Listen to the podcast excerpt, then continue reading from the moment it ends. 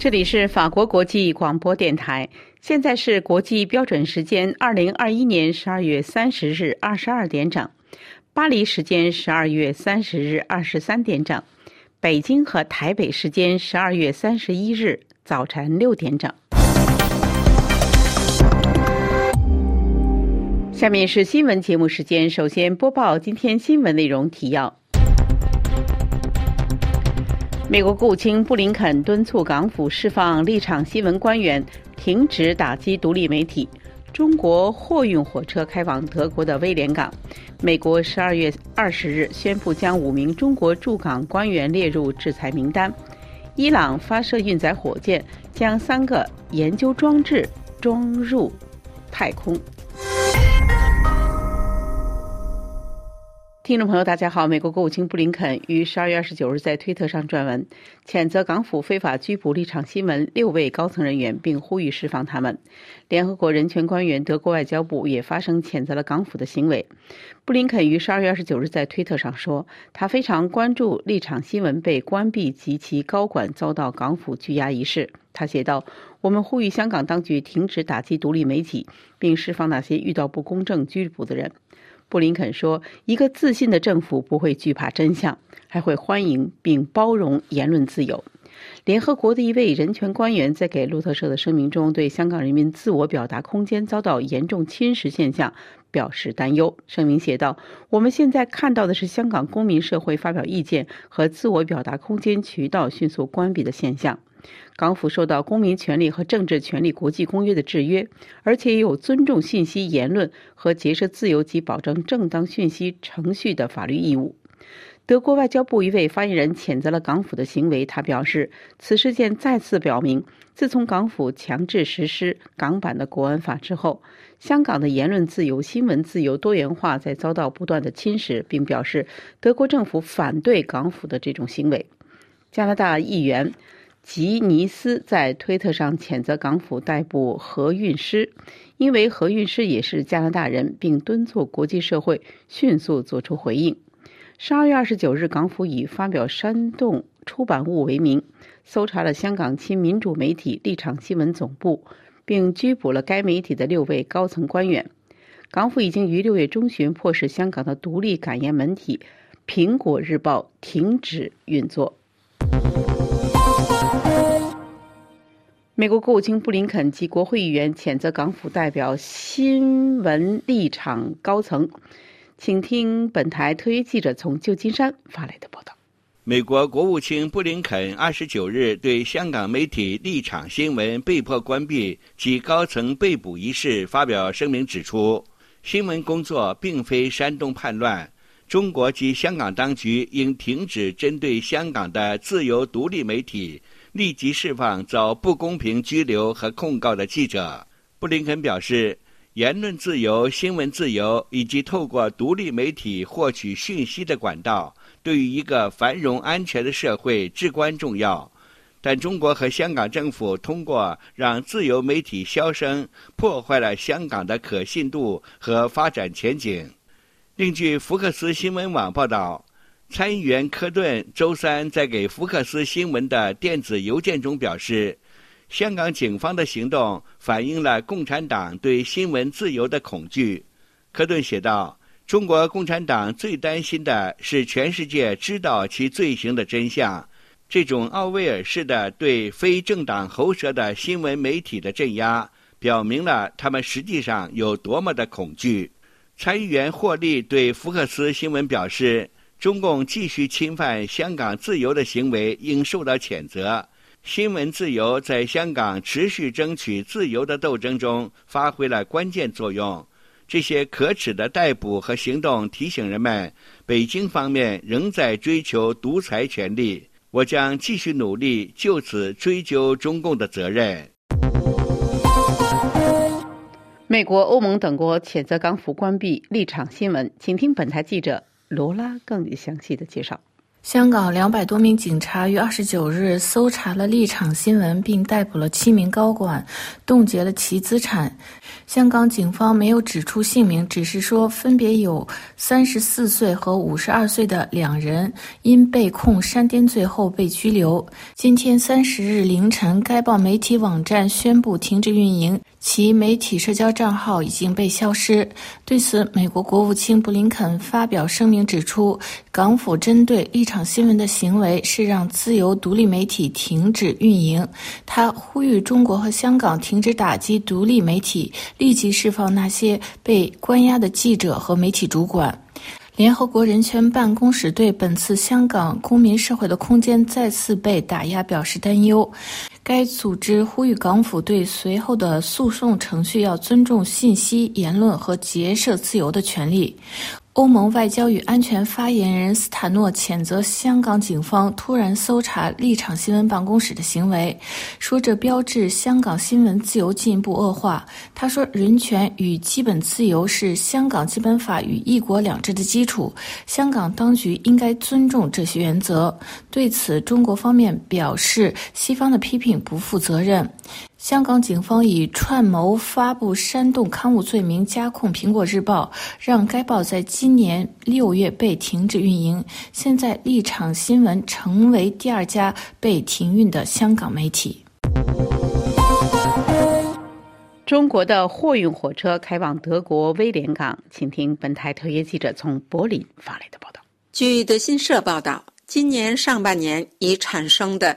中国与德国威廉港的深水港雅德 Visa Port 之间的新货运列车连接进行了年终结算。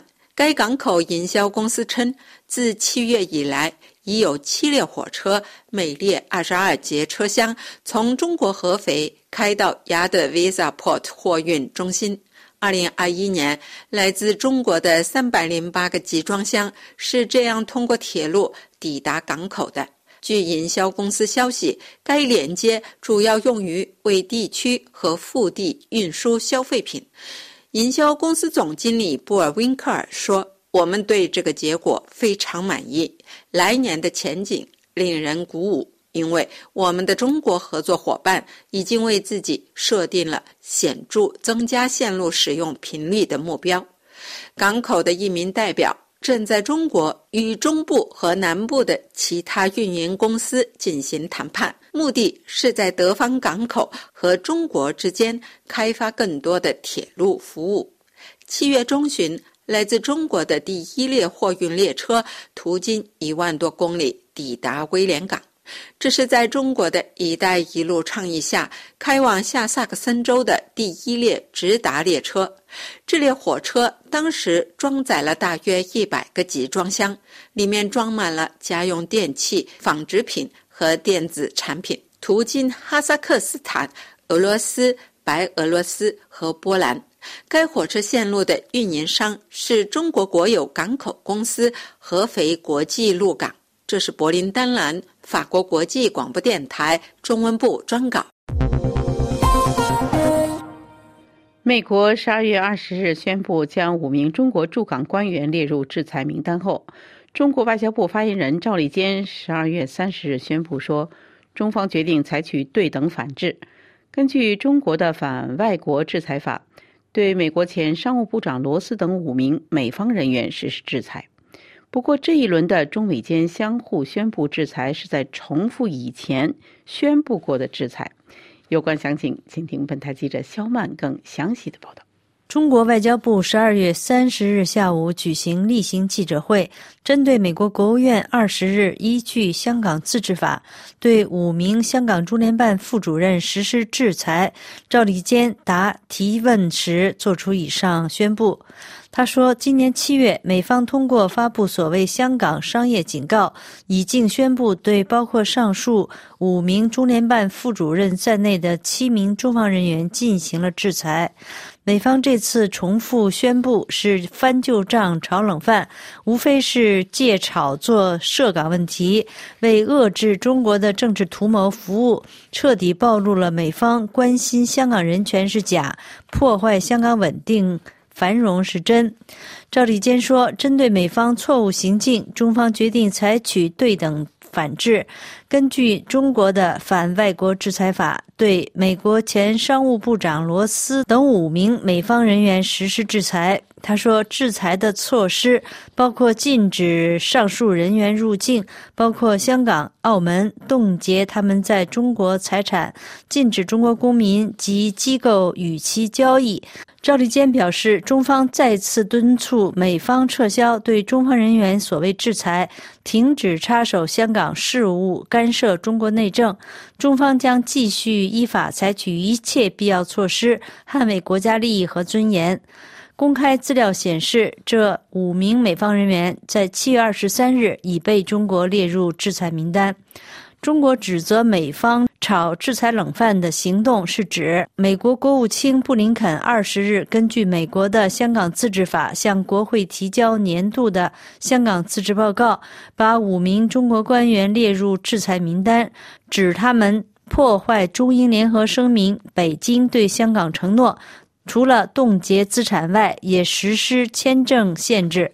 这五人都是香港中联办副主任，分别为陈东、何静、卢新宇、谭铁牛、尹宗华。这五人与另外两名被免职的中联办副主任杨建平和仇红，七月份已经遭到美国财政部制裁，包括冻结他们在美国境内资产，禁止一般美国民众与他们往来。伊朗三十日宣布说，已经利用卫星运载火箭将三个研究装置送入了太空。在此同时，美国和伊朗的非直接谈判在奥地利举行，以挽救2015年的核协议。伊朗国防部太空部门发言人埃哈迈德·侯赛尼说：“凤凰号运载火箭已将三个研究装置送进了太空。”侯赛尼说：“这次发射的预期研究目标已经达成，但他并未详尽地解释这次研究的性质为何。”这次是初步发射，我们将在不久的未来进行作战发射。伊朗国家电视台播放火箭从一座沙漠发射台升空的画面。电视台没有透露火箭发射的地点，但美国媒体这个月稍早曾报道，位于北部城市的塞姆南伊朗太空中心正在为太空发射任务做准备。伊朗二日曾宣布，已经透过迄今最强大的固体燃料发动机，成功试射了圣居卫星运载火箭。伊朗当局表示，圣居运载火箭能将卫星送入距离地面五百公里高的轨道，有效核载力为两百二十公斤。美国与伊朗长期结怨，美方担忧这种将卫星送至轨道的长程弹道技术也能用来发射核子弹头。德黑兰当局则否认美国的上述指控。伊朗去年四月宣布，已经成功将第一枚的卫星军事卫星发射了进入轨道，先前数多月多次试射都以失败而告终。中国的体育当局近日发布文件，要求国家足球队成员不要刺纹身，已经有纹身的要自己清除，或者在比赛时用衣服将其遮盖起来。纹身在中国日益流行，国足球员中刺纹身的球员有大有人在，知名的国脚张琳凡、张稀哲、韦世豪等都有纹身，独有情中。特别是张林凡几乎全身都刺满了纹身，他的左臂和肋部既有“天道勤字”和“有志者事竟成”的成语。他一出现在赛场，他身上充满个性的纹身就会吸引众多观众的目光。据路透社报道称，张林凡得到上级通知，要求他无论是代表国家队还是广东的恒大队参赛时，都要用衣服把刺身遮盖起来。网上可以看到这位刺身达人身穿长袖衣出现在赛场，双臂双腿都被严严实实的包起来。近两年，习近平极力扩大中共对全国各行各业的控制，不仅以反垄断和数据安全的名义。说服了像阿里巴巴、腾讯、百度等行业的巨头，而且取缔了各种各样的补习班，甚至对学生每周上网打电子游戏的时间都做出了严格的规定。现在，中国当局的长臂管辖进入了个人生活领域，球员刺纹身也成了一个公众的问题。听众朋友，以上是今天的新闻节目，谢谢各位的收听。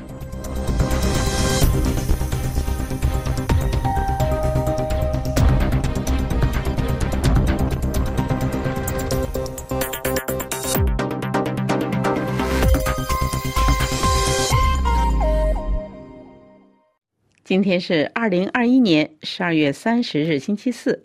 这里是法国国际广播电台。下面请听肖曼主持的要闻分析。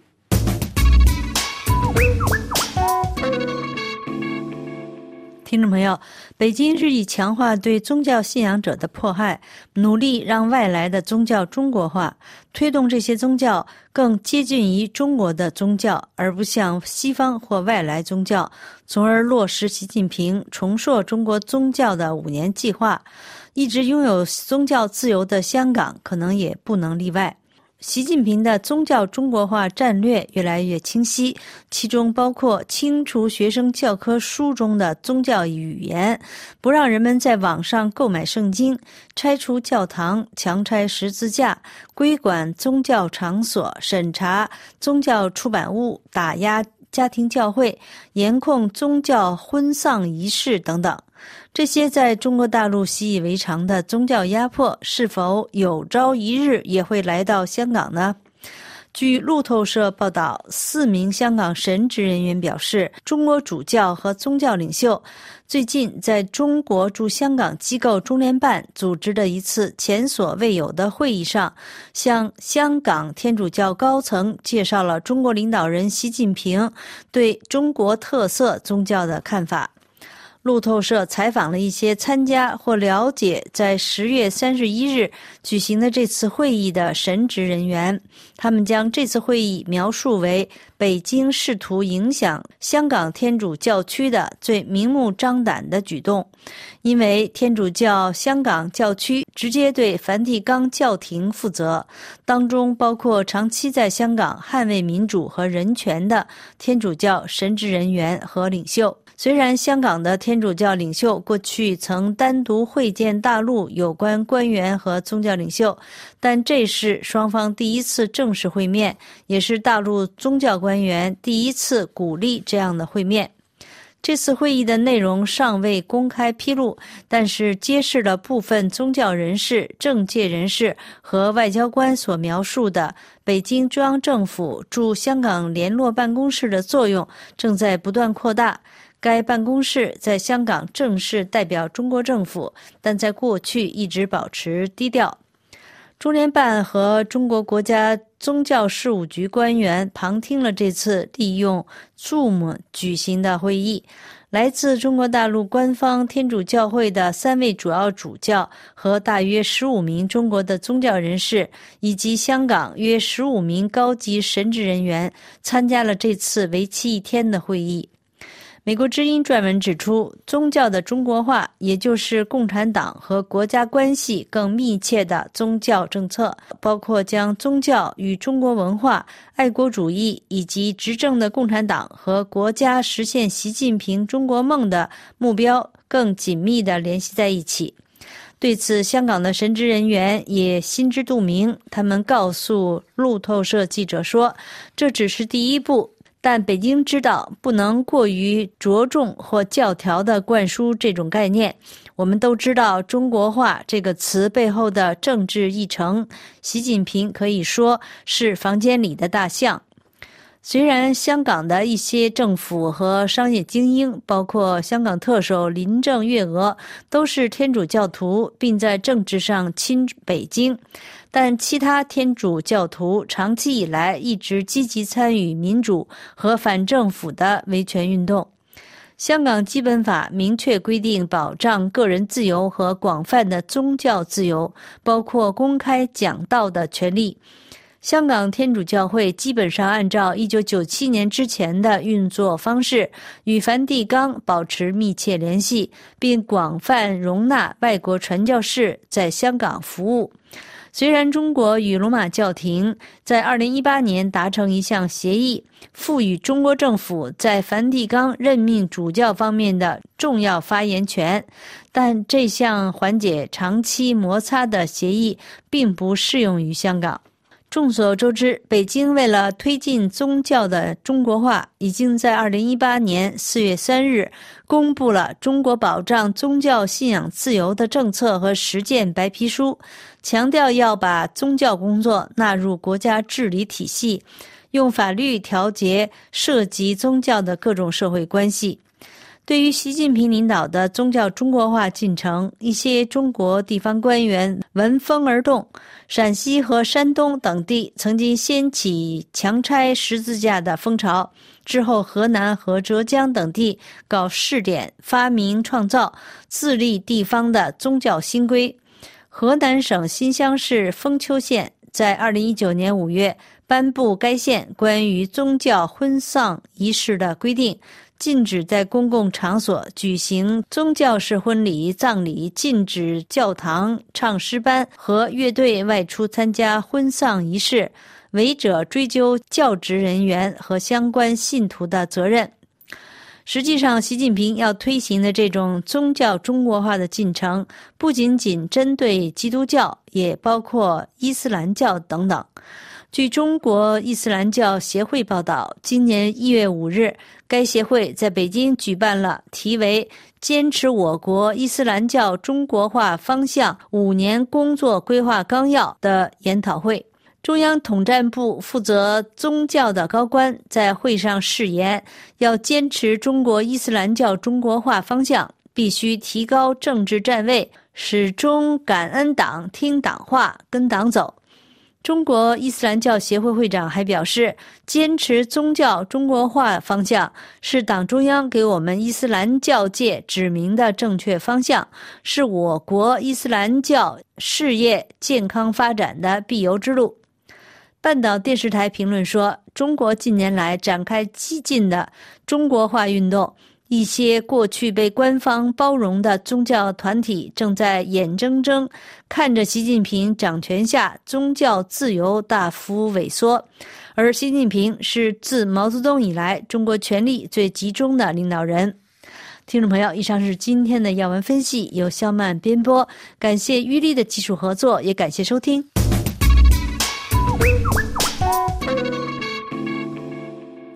法国国际广播电台下面重播安东尼编播的法国报纸摘要。各位好，我是安东尼，欢迎收听法国报纸摘要。这个星期三，法国二十四小时之内新增新冠感染者二十万八千人。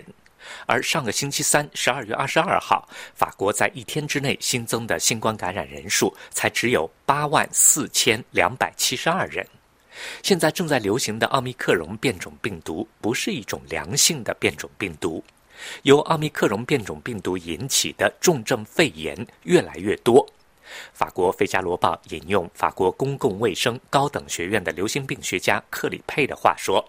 疫情有一种很强的惯性，一月份要去住院的人，其实现在已经感染了。法国《费加罗报》引用日内瓦医学院公共卫生教授、流行病学家弗拉好的话说：“法国政府的科学委员会建议政府采取一系列新的强有力的紧急措施，但是法国政府不想这么做。那法国政府准备怎么做呢？”《费加罗报》说，这个星期一，法国总理卡斯泰在开完部长联席特别会议之后宣布说，从下星期一开始，三个星期内，在法国的酒吧和咖啡馆里不准站着消费，只能坐着消费。《费加罗报》问道：“难道站着要比坐着消费更危险吗？”流行病学家克里佩说：“站着消费不会比坐着消费更容易被感染，不是这么回事儿。”法国卫生总局则解释说，坐着消费可以限制消费者走来走去，可以促进保持消费者之间的距离，可以切实限制人群聚集。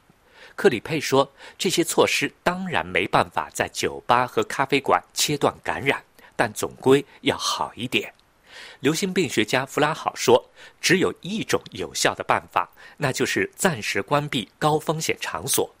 报纸举了一个例子：挪威有家餐厅，一个晚上的时间造成八十一人感染，而这些人都是已经接种过疫苗，都是检测结果阴性的人，所以说，在酒吧和餐厅这些封闭的地方，人们不是总戴着口罩的，而且他们在里面待的时间也很长，很容易被病毒感染。《费加罗报》说，被他们咨询的人中，绝大多数人都认为，法国政府的举措只不过是政治宣传。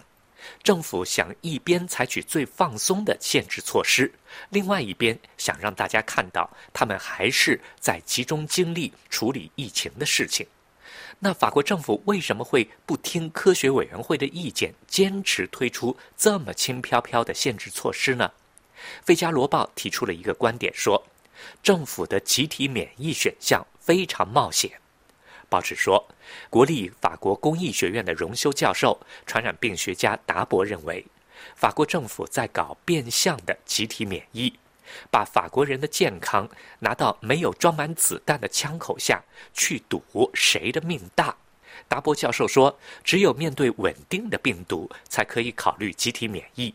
新冠病毒一直在变，搞集体免疫，结果充其量。不过是在某一种变异病毒面前对人体有保护作用，但是这要以死很多人为代价的。不过，《费加罗报》也刊登了反方观点。Dr. Simo 的医学主管吉尔泽克主任说：“奥密克戎病毒传染力更强，致死率更低。”英国现在每天有近二十万人感染，不过住院率和死亡率却比较低，所以这对大家来说是一个机遇，也是疫情的转折点。那到底谁对谁错呢？《费加罗报》说，接下来的几个星期很关键，到时候就知道法国政府的押宝有没有押对。《费加罗报》说，世界卫生组织的总干事谭德赛警告说，奥密克戎的传染力更强，当它和德尔塔变种病毒一起传播的时候，就会造成海啸般的感染潮。它在当前和未来一个时期，会对已经超负荷的医护人员团队和在崩溃边缘的医疗体系造成巨大的压力。《费加罗报》说，巴黎警察局已经下令，从星期五开始，巴黎街头的行人又要强制戴口罩了。好了，各位，以上听到的是法国报纸摘要，由安东尼编辑主持，感谢收听。请听桑宇编播的《聚焦非洲》，题目是“非洲良心图图大主教去世，南非进入一周国丧期”。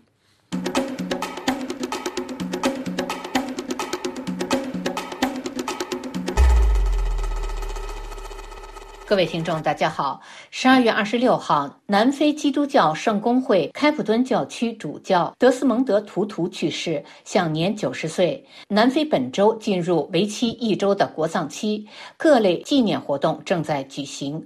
图图基金会宣布，圣公会开普敦主教图图的葬礼将于二零二二年一月一号在开普敦圣乔治大教堂举行。作为南非的良心、终结南非种族隔离制度的推手、国际人权偶像、种族和解的彩虹国旗手、世界最受欢迎的精神领袖之一，几天来，图图大主教获得了全球主流媒体和国际知名政要的致敬。无论是西方媒体还是非洲媒体，都在回述图图主教的奋斗史。正如布基纳法索新观察家报所说，图图主教的去世使他的教区、使南非、使非洲大陆乃至整个世界因失去了为沉默者呐喊的声音而遭遗弃。图图主教一生都在为被压迫者不知疲倦的发声，无畏强权，无论强权来自哪个阵营。他从南非种族隔离制度废除前被白人政府视为邪恶化身，到去世前夕被黑人政府视为搅局者。图图主教是南非一切邪恶、腐败、不公正势力的杀手，并为此付出了代价。要知道，南非种族隔离制度是二战后由南非白人主政的国民党于一九四八年确立的，旨在维持欧洲移民阿非利卡人的少数人统治。所谓阿非利卡人，原称布尔人，指南非和纳米比亚的白人移民后裔，其种族来源以17世纪至19世纪移居南非的荷兰移民和少数法国胡格诺新教徒为主，其中还包括少量德国人、比利时弗拉芒人和瓦隆人。这些说南非语的新教徒在南非的人口约两百八十万。种族隔离政策于一九四八年南非大选时期正式实施。政府将居民分为四个种族：黑人、白人、有色人种和印度人，各种族分区居住。一九六零年至一九六三年，三百五十万南非人被驱离家园，入住隔离区，这是近代史上最大规模的驱离行动之一。这就是为什么图图主教将南非种族隔离制度与纳粹对犹太人的种族灭绝相提并论。南非的种族隔离政策包括一个庞大的有色人种搬迁计划。一九七零年，这一计划的实施达到高峰，南非黑人的众多公民权利被剥夺。白人政府的真实目的就是迫使他们离开南非。在法律上，黑人成为地方分治的十个班图斯坦的公民，他们的政治权限被缩小在国中国内，其中四个成为名义上的独立国家。南非政府在教育、医疗及其公共服务领域实施种族隔离政策，使黑人无法获得与白人同等待遇。为抗议1953年南非政府实施的班图教育法，当时身为教师的图图愤然辞职，后赴英国国王学院学习神学，并获得神学硕士学位。1966年，他回到南非，在联邦神学院任教。1975年，被任命为约翰内斯堡圣玛利亚大教堂的主持，这是南非首位担任此类职位的黑人。当时，南非一百六十万圣公会教徒中有三分之二是黑人，但之前的所有主持都是白人。从理论上讲，担任这个职位是他有权在约翰内斯堡白人居住区拥有一处住宅，前提是白人政府给他颁发一个荣誉白人头衔儿。但图图断然拒绝，他说他还没有准备好为他的肤色道歉。三年后，他成为南非教理会秘书长，开始公开以神职人员的身份投身到反种族隔离运动的大潮。那时，与他素未谋面的曼德拉已经在监狱里关押了多年。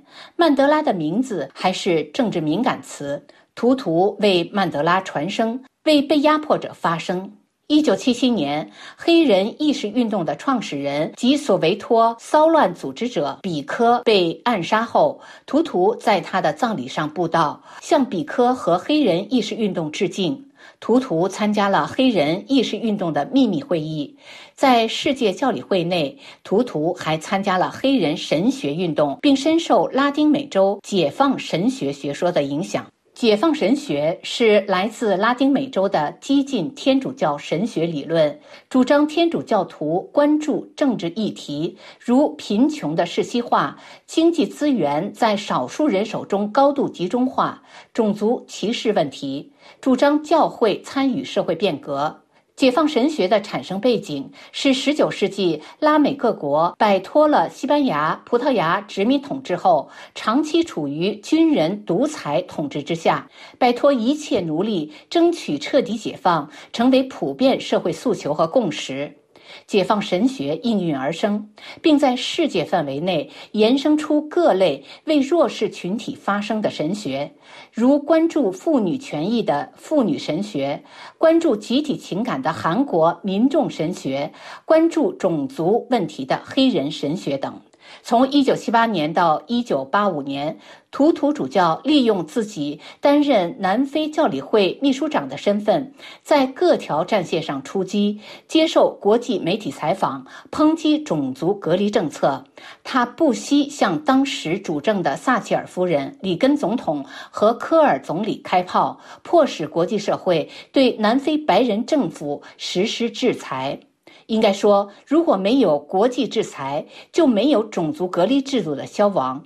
迫于国际压力，曼德拉于1990年获释。五年后，曼德拉任命图图为南非真相与和解委员会主席。图图主教成功主持了南非的民族和解，为南非的民主转型奠定基础。以上是今天的聚焦非洲，我是桑宇。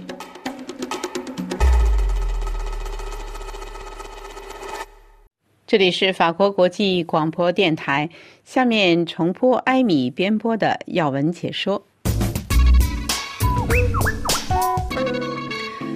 听众朋友，香港的两百多名警察在二十九号突然搜查了香港的独立网上媒体立场新闻，逮捕了七名高管，并且冻结其资产，导致这个媒体当天就宣布关闭网站。国际社会在震惊中纷纷谴责这个行动对香港新闻自由的又一次沉重的打击。但是，香港的行政特首林郑月娥却指出，执法工作和新闻自由扯不上关系，言论自由也不是违法行为。的保护罩。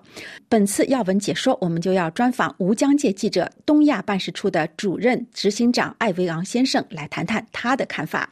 他首先表示，虽然不是意外，但是对港警的最新行动还是感到十分的震惊。香港当局在周三早上决定对立场媒体采取这样的行动，当然让人十分震惊。立场新闻是一个提供信息的媒体，而不是当局口中所言的政治媒体。的确，这个媒体对政府的一些行动进行了批评，但这是媒体的本分工作。媒体应该提供信息，予以分析，以便让大众能够理解。立场新闻做的是他们应该做的事。这是一个非常重要的中文独立媒体在。过去的二十年间，中国政府对香港的中文媒体采取了很多行动，要么是购买，要么是对中文媒体进行控制。实际上，独立的中文媒体在香港目前是屈指可数，因此也是非常有其存在必要的。在六个月前失去了《苹果日报》之后，昨天香港又失去了一个重要的媒体，采取的还是。同样的方式，警察上门逮捕、冻结资金，让这些媒体没有任何自卫和表达的机会。虽然我们知道他们还会对其他的媒体下手，但这样摧毁一个媒体的手段还是让人十分震惊，也让我们对香港其他独立媒体的未来感到十分的担忧。香港新闻自由可以说是受到了前所未有的打击，对香港的社会会造成什么样的影响呢？取消媒体会带来多重的影响。首先，针对香港的经济，从长期看，我认为企业、银行或者投资者可能不会对一个信息不透明、随时可以被政府进行操纵媒体的地方继续有信心。长远看，一定会对香港的经济和发展产生非常负面的影响。短期看，则对香港人非常不利，尤其是那些看不懂英文的人，要获得不受审查的信息也越来越困难了。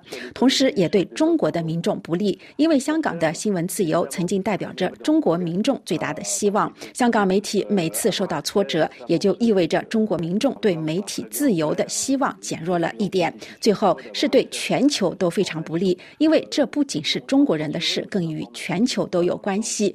中国目前已经变得非常的重要了，没有一个国家可以不需要来自中国的可靠的消息的来源。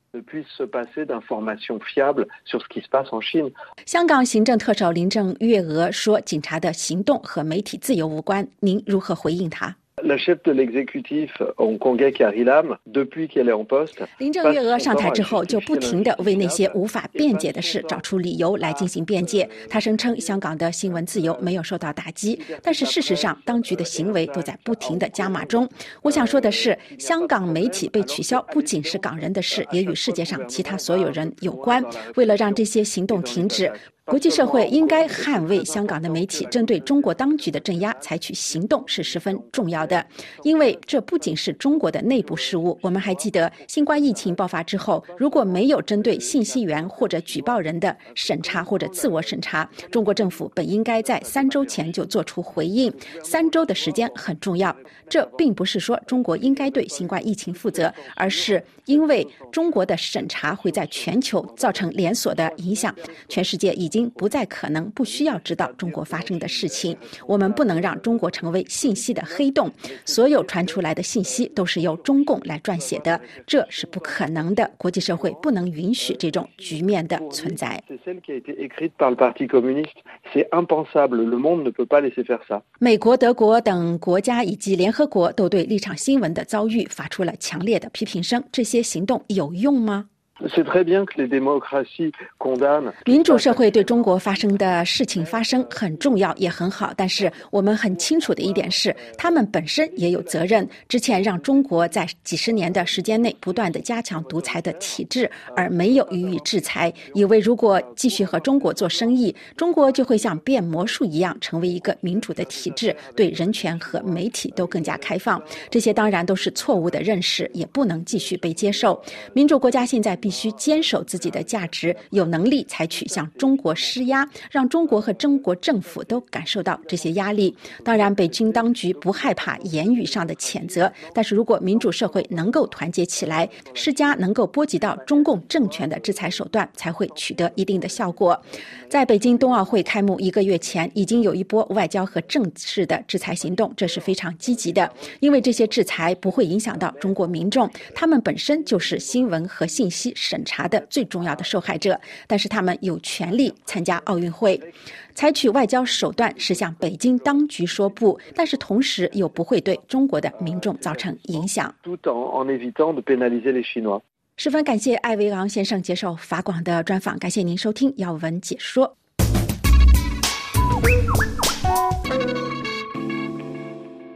这里是法国国际广播电台。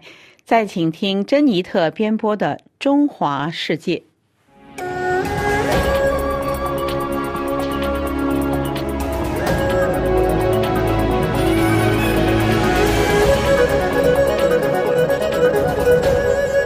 各位听众，在中美紧张关系下，一系列的开打贸易战、民主与共产体制对立战、国防战、科技战、军事竞争，以及迫在眉睫的。地缘战略紧张情势，中国是否会攻城略地占领台湾的问题？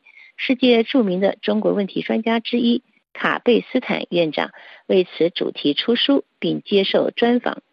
本次中华世界法馆就为大家摘要法国重点周刊记者记录的这个长篇专访。中国会侵略台湾吗？直到不久前。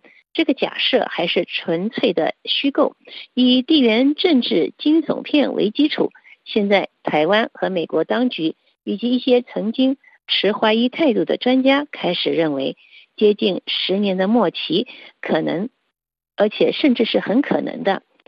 也是法国国立东方语言与文明学院 INARGO 的院长，法国国家科学研究中心主任。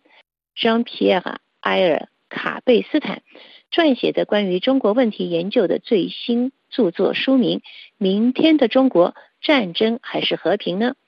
这名法国学者也是全球在中国问题上最具权威的专家之一。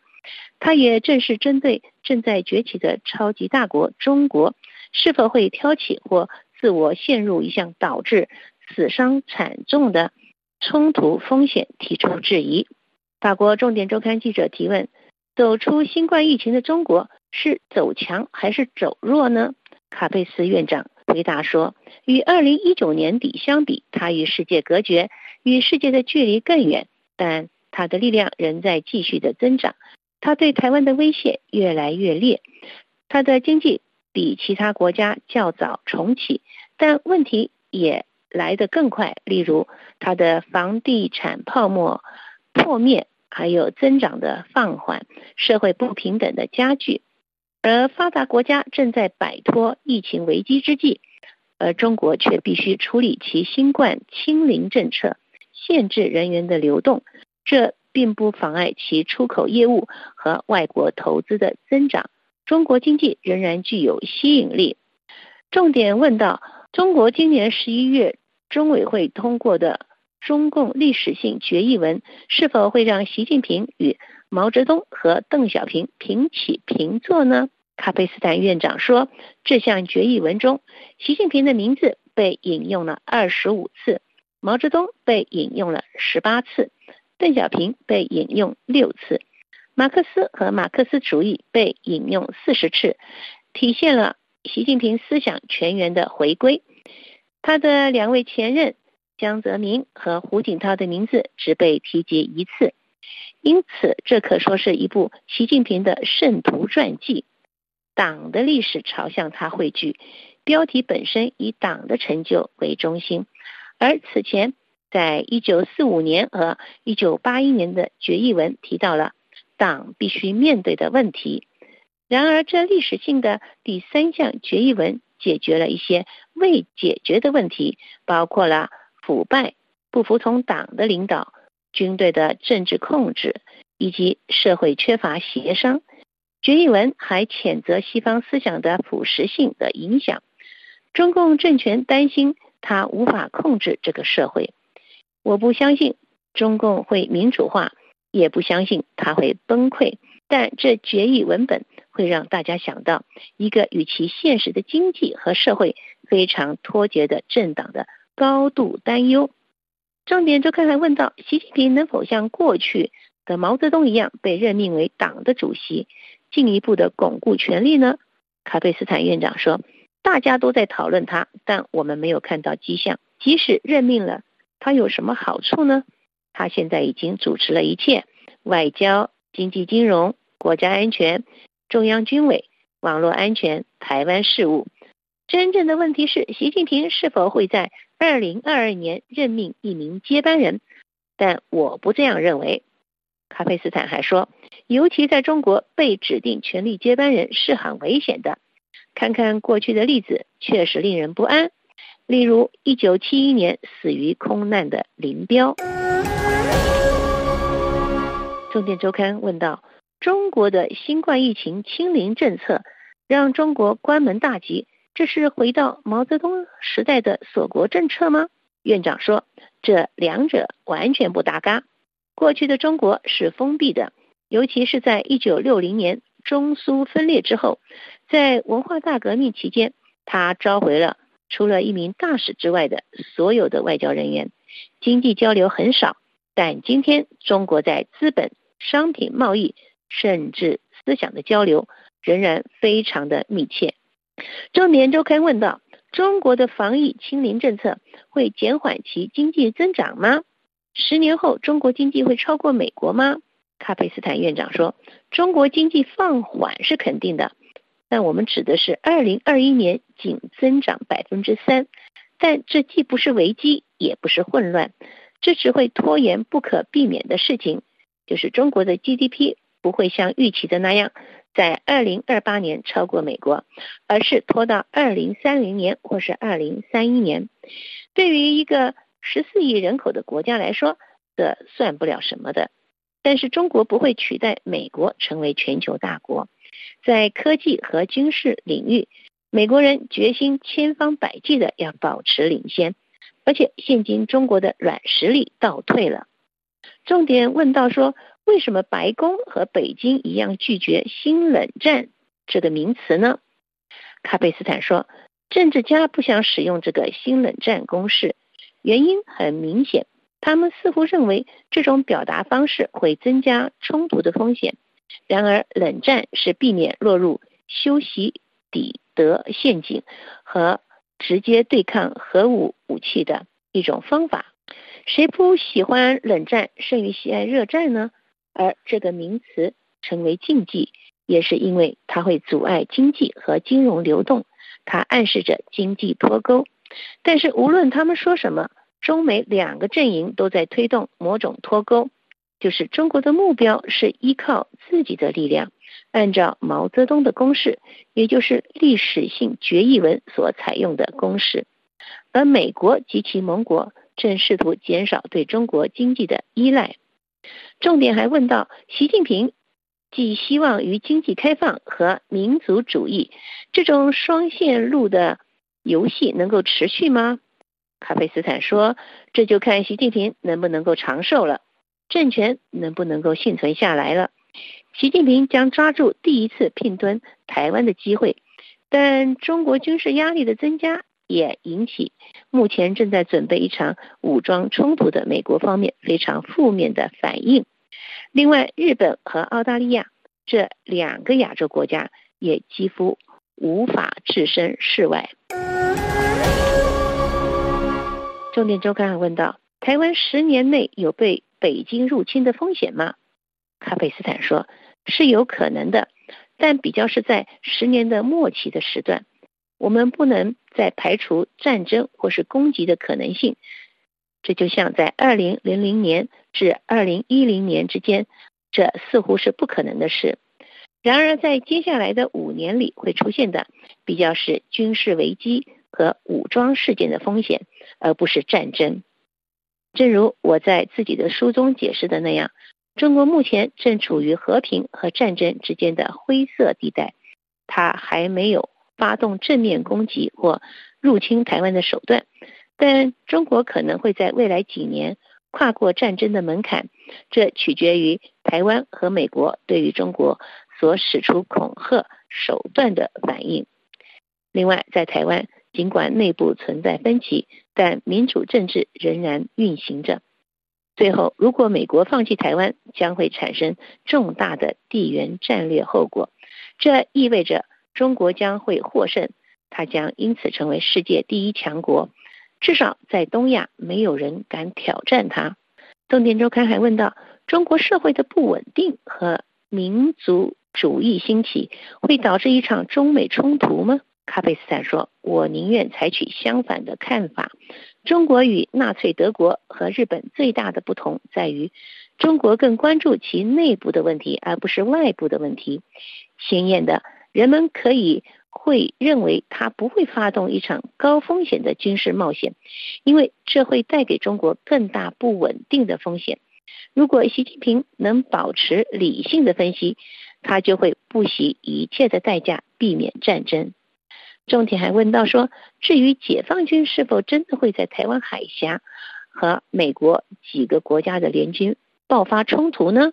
卡佩斯坦回答说，就舰艇数量和吨位而言，今天的中国海军数量超过美国海军，但在这个地缘战略区域意味着什么呢？解放军所进行的都是超级简单的装腔作势的军事操作，他们没有展示出。复杂重量级的攻击行动。重点周刊问：那么法国如何定位自己，以帮助台湾海峡情势的稳定呢？卡贝斯坦说：法国已经这样做了。他警告中国，武力入侵台湾将是一个非常糟糕的主意。法国并通过自由航行任务，将派遣船只到海峡周围的国际水域和南海。最后，在今年。圣女贞德直升机巡洋舰出使任务期间，法国海军参加了与日本和美国的联合演习。这是一项旨在夺回被敌军占领岛屿的演习。卡佩斯坦最后向重点周刊指出，现在剩下一个问题，那就是法国能保持中立吗？如果台湾遭到中国的袭击，我们法国能否继续与中国照样做生意呢？因为欧洲面对中国攻击行动，很难不采取更严厉的制裁措施。在之前的北约峰会期间，中国问题开始被欧洲国家提出，欧洲现今更容易采取预防措施。但目前，欧洲国家在这项冲突一旦爆发时，仍然缺乏一项集体的应应战略。各位听众，以上中华世界介绍法国重点杂志专访中国问题专家。卡贝斯坦关于中国是否会攻城略地占领台湾的问题，本节目是由珍妮特为您主持的，也感谢法国同事法布里斯的技术合作，同时更感谢您忠实的收听，我们下次节目再会。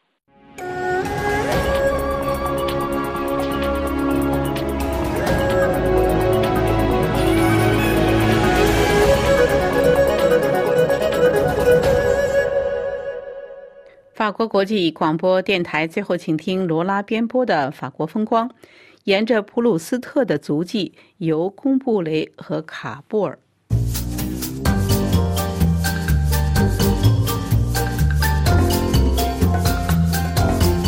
各位听众，二零二一年是法国著名小说家普鲁斯特诞辰一百五十周年。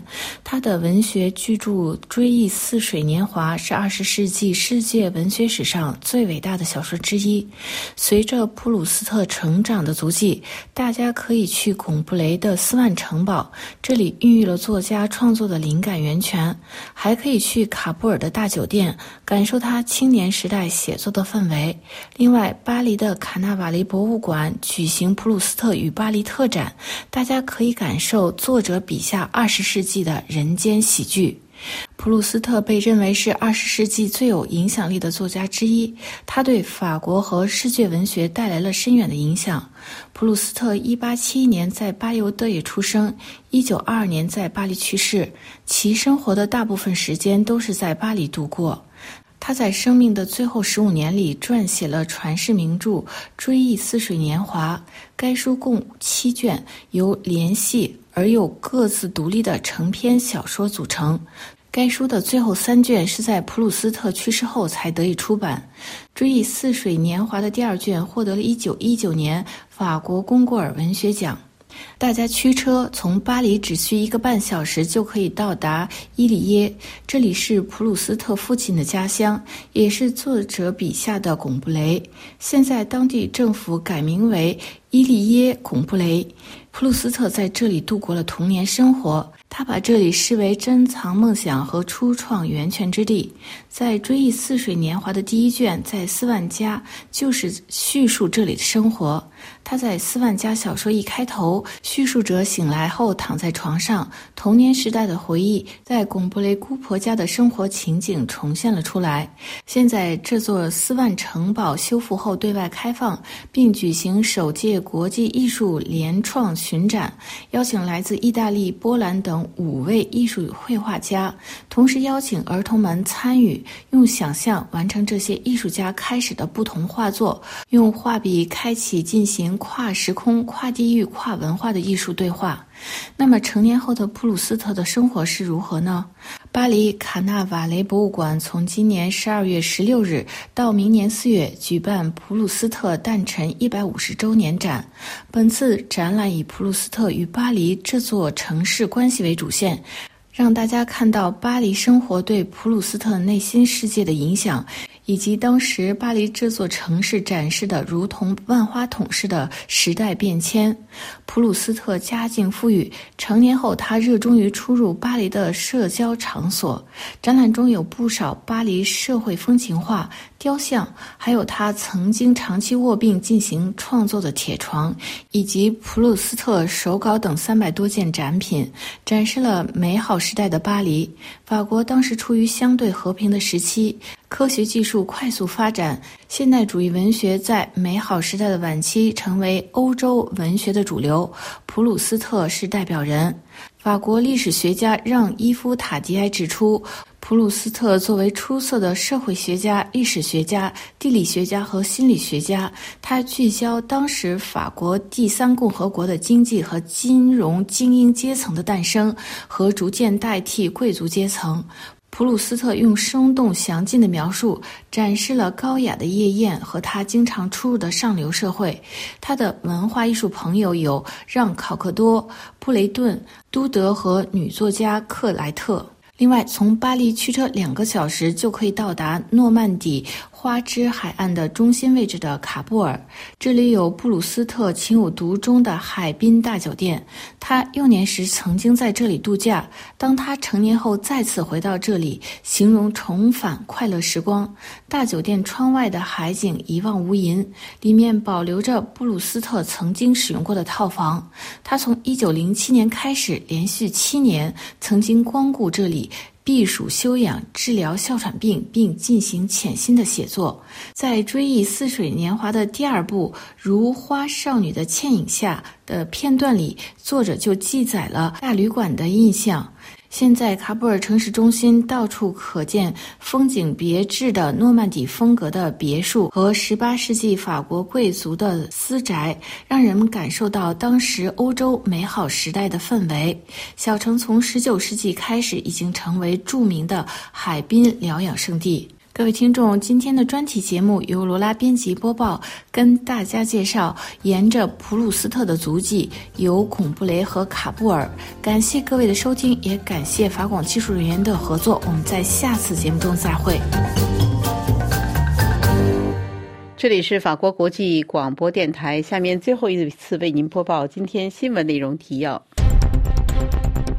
美国国务卿布林肯敦促港府释放立场新闻官员，停止打击独立媒体。中国货运火车开往德国威廉港。美国十二月二十日宣布将五名中国驻港官员列入制裁的名单中。伊朗发射运载火箭，将三个研究装置送入了太空。这里是法国国际广播电台，听众朋友。本台对亚洲的第一次华语节目播音到此即将结束。本次节目由小乔为您主持，特别感谢瑞丽的技术合作，更感谢大家的忠实收听。祝大家年底节日愉快！这里是法国国际广播电台 Radio France i n t e r n a t i o n a l。